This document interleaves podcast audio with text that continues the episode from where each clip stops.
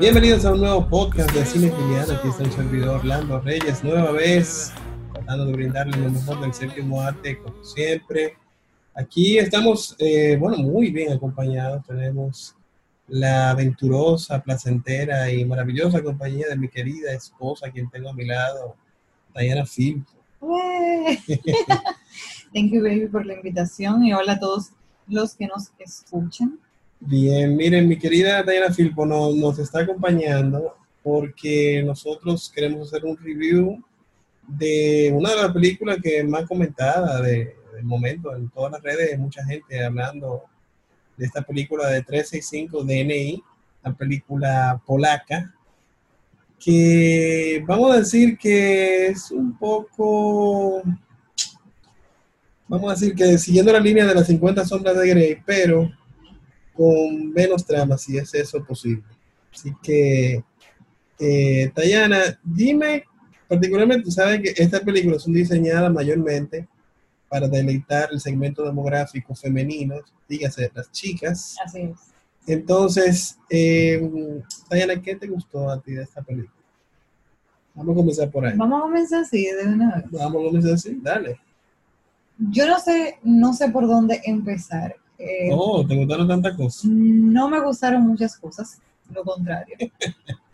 Creo como que, ¿puedo decir de manera general o, o simplemente Sí, sí. me limito a responder Pero vamos pregunta? con lo bueno primero, después vamos con lo malo. Ah, lo bueno, evidentemente, tú sabes lo que voy a decir, el, el protagonista se ve muy bien. eh, yo creo que cuando uno ve una portada o ve un, un trailer que te llama la atención, eh, su protagonista, evidentemente, a las chicas mm, nos interesa verla. Y más eh, por lo que contaba y cómo se veía que iba a ser en la película.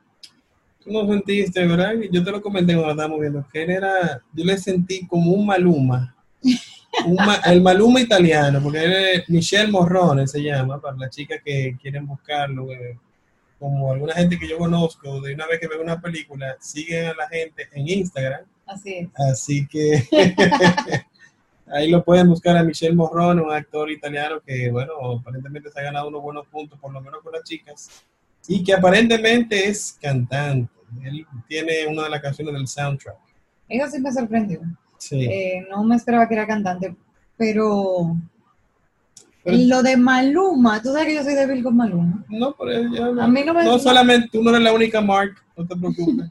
A mí no se me pareció tanto, tanto, pero sí, sí hay que reconocer que es como un tipo así, como medio muy bonito. Ya, No. dejémoslo ahí. No, no, el tipo hay que decirlo, un tipo Se ve hermoso, muy bien, un tipo sí. hermoso, pero entonces le pone los rasgos de tatuaje, el tipo es un tipo, el personaje supuestamente misterioso, supuestamente, te lo presentan así inicialmente, pero vamos a dejar la parte de, de cómo presentan los personajes para cuando hablemos de lo malo. en el caso de los chicos, se pueden deleitar con la con la belleza de la actriz, de la protagonista, que en verdad es una chica muy bella, una actriz polaca, que se llama Ana María Siekluka.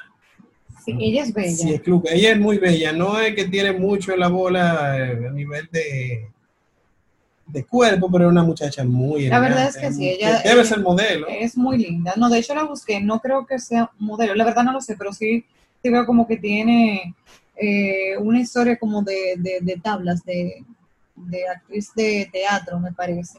Sí. Pero sí, la, la, la niña es sumamente bella. Miren, yo le voy a, le voy a, a leer tal cual, como dice la, o sea, la sinopsis de la película. Dice que Máximo, Máximo, el ¿verdad? italiano, El gran más. eh, interpretado por Michelle Morrone, es miembro de la, de la mafia siciliana.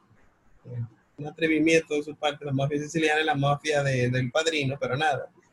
Eh, y parece que es miembro de la familia. Y Laura, que es la protagonista femenina, es directora de ventas, algo que sale inicialmente, pero ni siquiera se distingue de qué están hablando realmente. Ujú. ella no espera que una, un viaje a Sicilia, tratando de salvar su relación que tiene inicialmente, Máximo la secuestra y le da 365 días para que se enamore de él. Esa parte inicial, esa premisa de por sí es algo que en el mundo, bajo el contexto del mundo actual, está un poco fuerte, por no decir bastante. Porque primero que tú secuestras a una mujer y que entonces lo que tú tienes, tú tienes un año para enamorarte de mí, ¿cómo así? Mira, tú sabes que yo leí por ahí una reseña de la película que también estoy muy de acuerdo con lo que tú estás diciendo, porque compara mucho la, este tipo de película con 50 hombres, pero en el caso de Anastasia, ella firma un contrato, un convenio en el que ella acepta eh, ser su sumisa. En este caso, Laura realmente no está de acuerdo, es secuestrada A la e fuerza. incluso e incluso él incluso la toca sin consentimiento de ella inicialmente. Entonces, eso A es, pesar de que él dice que no te voy a hacer nada sin, sin que tú me digas. y como pero quiera lo hace. lo Para hace. mí, para mí, Él no, él no llega a home para la muchacha, pero sí. A mí hace particularmente me chocó ver eso, o sea, Sí, dije, sí. pero, o sea, ¿por qué él lo está haciendo? Si él le acaba de decir que no la va a tocar, pero lo hace de todas formas.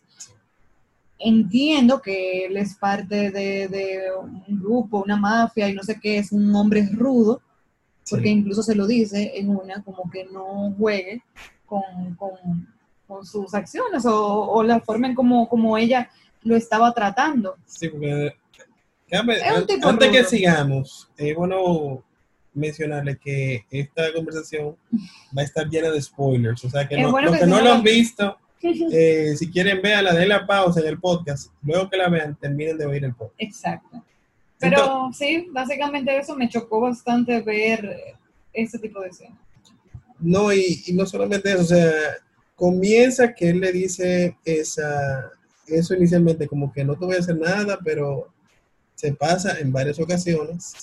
Entonces ella lo provoca eh, Sí. de, a propósito, porque está disgustada por la situación y lo, pasa, lo pone en situaciones, vamos a decir que difíciles. Pero de verdad que no, e- esta película ya vamos a entrar en lo malo. Porque lo bueno ya yo creo que... Yo creo como que hemos, hemos eh, alargado bastante el tema de... de lo bueno, sino lo malo. En realidad, mire, la película comienza como una película de mafiosos donde aparentemente el personaje de Máximo le matan a su padre y a él eh, también lo vieren eh, un tiro que debió matarlo, en verdad, eh, porque el papá se le vio como por el hombro y a él en- como en el como en el estómago, Sí. eh, o sea que ahí como que hubo algo raro, por lo menos eso es lo que yo recuerdo, no fue así, más o menos. Sí, fue, creo que fue más o menos por ahí. Fue en el pecho al padre y a él... Pero incluso él dice co- como que el corazón se le detuvo. El corazón se le detuvo y supuestamente él tuvo una visión de, de Laura eh, durante ese tiempo. Entonces él parece que la dibujó, alguien se la, así como los sketch artists de, lo, de la policía, le dibujó un cuadro exacto de Laura. No, No, porque, era increíble. No solamente en películas, obviamente. no, porque él supuestamente, lo que yo veo, porque también estoy leyendo el libro, que vale resaltar que esto, esta, esta película, de la literatura. ¿eh? eh, esta película es basada en un libro de la autora Blanca Lipinska, que es polaca también, entonces me parece que es polaca, no estoy 100% segura, pero sí lo que te decía, que al principio de la película lo muestran a él viendo a una joven que está en el lugar donde sucede eh, la situación de su papá y de él. No logro ver, tendría que verla de nuevo, pero no sé si es a ella quien está mirando y se quedó con esa ¿Y imagen. tú te atreves a verla de nuevo? No me atrevo a verla de nuevo, pero sí me gustaría como comprobar eso, de que, de que a él, o sea, a quién él estaba viendo al inicio de la película, que creo que es a ella y se queda con esa imagen. Lo que yo sí estoy seguro es que los, los tigres, los tigers que están oyendo este podcast, los que están viendo de nuevo, quizás no van a ver la película de nuevo entera, pero sí van a ver una que otra escena, especialmente la del yate, Ahí no hubo un espacio libre. que en realidad en ese yate hicieron y deshicieron, si iban con unos rayos ultravioletas a, a inspeccionar ese yate, yo creo que se hubiesen dado una gran sorpresa porque cada, cada esquina de ese yate como que hubo acción, entonces fue una cosa intensa. Pero no, o sea, esta película rayaba muy similarmente a lo que se podría llamar soft eh, muy similar a lo que veíamos muchos de nosotros de mi generación, yo lo admito, en. Cinemax, en- de, de esa, de esa cosa que uno veía luego de, de altas horas de la noche en el cable, Ajá. que era porno que no se ve, no era, evidentemente no era el fuerte, sino un porno más o menos. Bueno. Pero en este caso tiene una cuanta escena que tú dices, oh, fresco. Bueno, Especial- especialmente para las chicas, porque yo creo que tú- este, esta cinta está hecha mayormente para el deleite de- del público femenino, más que el de los hombres. Sin embargo, desde mi punto de vista, que es completamente diferente al tuyo, porque me imagino que tú te fijarás en mucho más cosas más profesionales, en lo técnico, en diversas cosas que he aprendido ya estando al lado tuyo. Para mí no hubo una trama, no, No. no hubo una trama, no sigue una línea, hay historias eh, interrumpidas, incongruentes, o sea, básicamente me quedaba en el aire en muchísimas escenas que yo decía, ¿qué pasa aquí? y para mí era incomprensible completamente en algunas situaciones. Entonces, no sé si solamente fui yo que tuve esa impresión, no sé la opinión de los demás, pero me costaba de alguna manera seguir la línea en muchos casos. Mira, mira qué sucede. Mira, en esta película, vamos a decir que el único que tiene una, una necesidad dramática clara es el personaje de Máximo, porque ni siquiera la protagonista de Laura eh, la tiene muy, muy clara. Ok, No me refiero a una necesidad dramática, me refiero como un objetivo. ok, Él logra su objetivo. Sin embargo, el arco de su personaje no experimenta ningún cambio drástico. Al, o sea, él se mantiene prácticamente igual ok. durante toda la película, porque a pesar de que, que tampoco le pasó realmente gran cosa. Pero es que mi choque realmente viene en el hilo, en la historia No, de la historia, es que película. no hay historia. es- no hay una historia, o sea, no hay, no hay algo con lo que tú puedas conectar. Ok, que ella que se enamoró, que la secuestraron y al final terminó enamorada de ella, pero al final tú no ves como ni siquiera esa complejidad que se logra. Por ejemplo, al final, para, para llevarte a un ejemplo de lo que estoy diciendo, es cuando el señor, el papá, el tío de Máximo, de Máximo, o no sé si es Máximo, creo que es Máximo, eh, va corriendo a contarle algo, pero a contarle qué, de qué se da cuenta. Yo, yo me imagino que ahí es, se queda a la mitad y nadie sabe, pero, o porque hay quizás una continuidad, pero no sé, yo, yo siempre estuve como perdida entre una cosa y otra. Sí, mira, la película tiene muchas cosas, evidentemente, eh, que fallan. Sí. El guion es una de las cosas principales. ¿Tú crees que fue una, un, un error de director o no sé? No, esa, eh, yo, yo siento que esta película alguien cogió un dinero, porque, evidentemente tú ves la locación y tú ves la fotografía, tú dices, bueno, aquí hay una inversión. Sí. La Pero- fotografía. La fotografía eh, tiene cosas que valorar, algunas cosas, no es que hay, porque en cuanto a la iluminación hay muchas escenas muy, muy cuestionables, especialmente con el personaje de Máximo, que no, no, no son justificadas por qué lo iluminan así, o sea, se ve pobre. Ok. Y, o sea, de verdad, la- tiene muchas cosas, mucha tela que cortar a nivel técnico. Y, Por ejemplo, en el caso de Ana, que fue la exnovia de Ujú. él, Sí. esto está lleno de spoilers, por favor, si no la han visto, no escuchen nada de esto.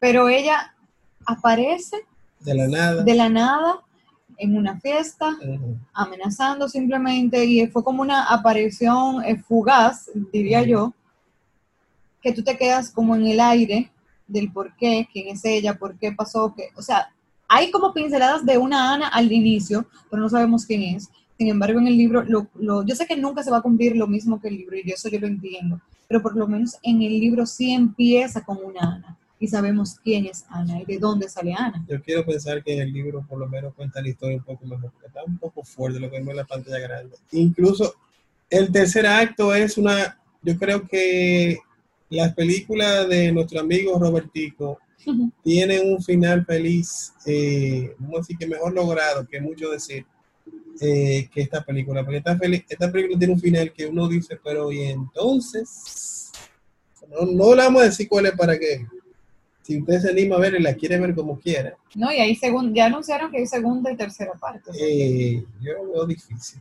No, de verdad, ya lo anunciaron. Lo vi, lo Te digo, te digo porque yo lo veo difícil, porque a pesar, bueno, en Netflix se ve de todo y en Netflix hay mucho clavo, mucho torniquete, como es este caso, que es la valoración que evidentemente la vamos a dar. Mira, en, Rot- en Rotten Tomatoes tiene un 0%. La ¿Eso última, es? ¿Qué es eso? Rotten Tomatoes es un medidor de, vamos a decir que una página que te dice más o menos cómo, cómo valoran las películas. Ya hay segunda parte. Sí, sí, no, yo sé que tiene la luz verde. Sin embargo, la audiencia le dio un 30%, o sea, de más de 200 personas le, le dieron un 30%.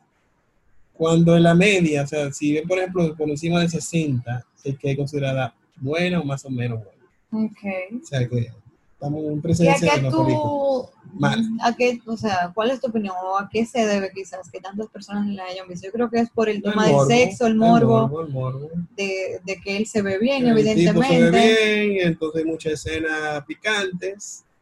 La, yo te puedo decir que aparentemente, eso por lo menos sí te puedo decir que le lleva un poco más a, a las 50 sombras de Grey. La química entre ellos dos Era luce muy bien, luce convincente. Sí, realmente sí. En comparación al 50 sombras de Grey, que fue medio flojo eso, supuesta- supuestamente ellos no se soportaron.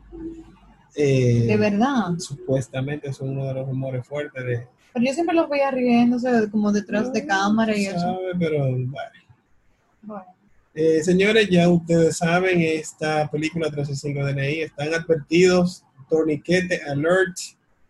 Eh, si usted la va a ver, ya usted sabe lo que va a ver. Les sugiero que si la va a ver, la vea con un traguito en mano y con su pareja, con su respectiva novia o novio, para que por lo menos la aprovechen para, para, ok. para una motivación, ¿no? Ok. Una motivacioncita que nunca está de más. Eh, siempre es bueno, siempre es bueno. Entonces, nada, señores, vamos a seguir con este tipo de reviews con mi querida esposa, eh, novia, ya, y bueno, vamos a seguir por ahí. Amante de Phil, todo, amante mi vida. Diana Phil, porque me acompaña, vamos a hacer unos cuantos reviews más de, de esta película, sí, que son para parejas, para que dé su perspectiva femenina y yo la masculina y la parte técnica que siempre tratamos de hacer aquí en Cinefiliando. Vamos a recordarle como siempre que nos sigan las redes sociales arroba cinefiliando RD, tanto en Facebook, Twitter e Instagram. Sigan este podcast en Spotify, Apple Podcasts, Google Podcasts, donde quiera que ustedes escuchen podcasts. Traten de seguirlo en Apple, déjenos cinco estrellas donde quiera que ustedes nos ven para que siga creciendo y todos estos esfuerzos lleguen a más gente. Así que muchas gracias, mi querida Tayana. Thank you, babe, por tenerme aquí y ojalá y les guste este tipo de reseñas, yo diría, Sí, eh, sí, de esta y más películas desde tu punto de vista y desde el mío. así mismo es. Mucho thank you. Nosotros lo dejamos hasta aquí. Seguimos cinefiliando. I don't wanna keep you waiting. That's why you're bleeding on me. Uh, you just giving me your secrets, and I wanted to. Yeah, cause this one's it's only true. Yeah. Are you lost, baby girl?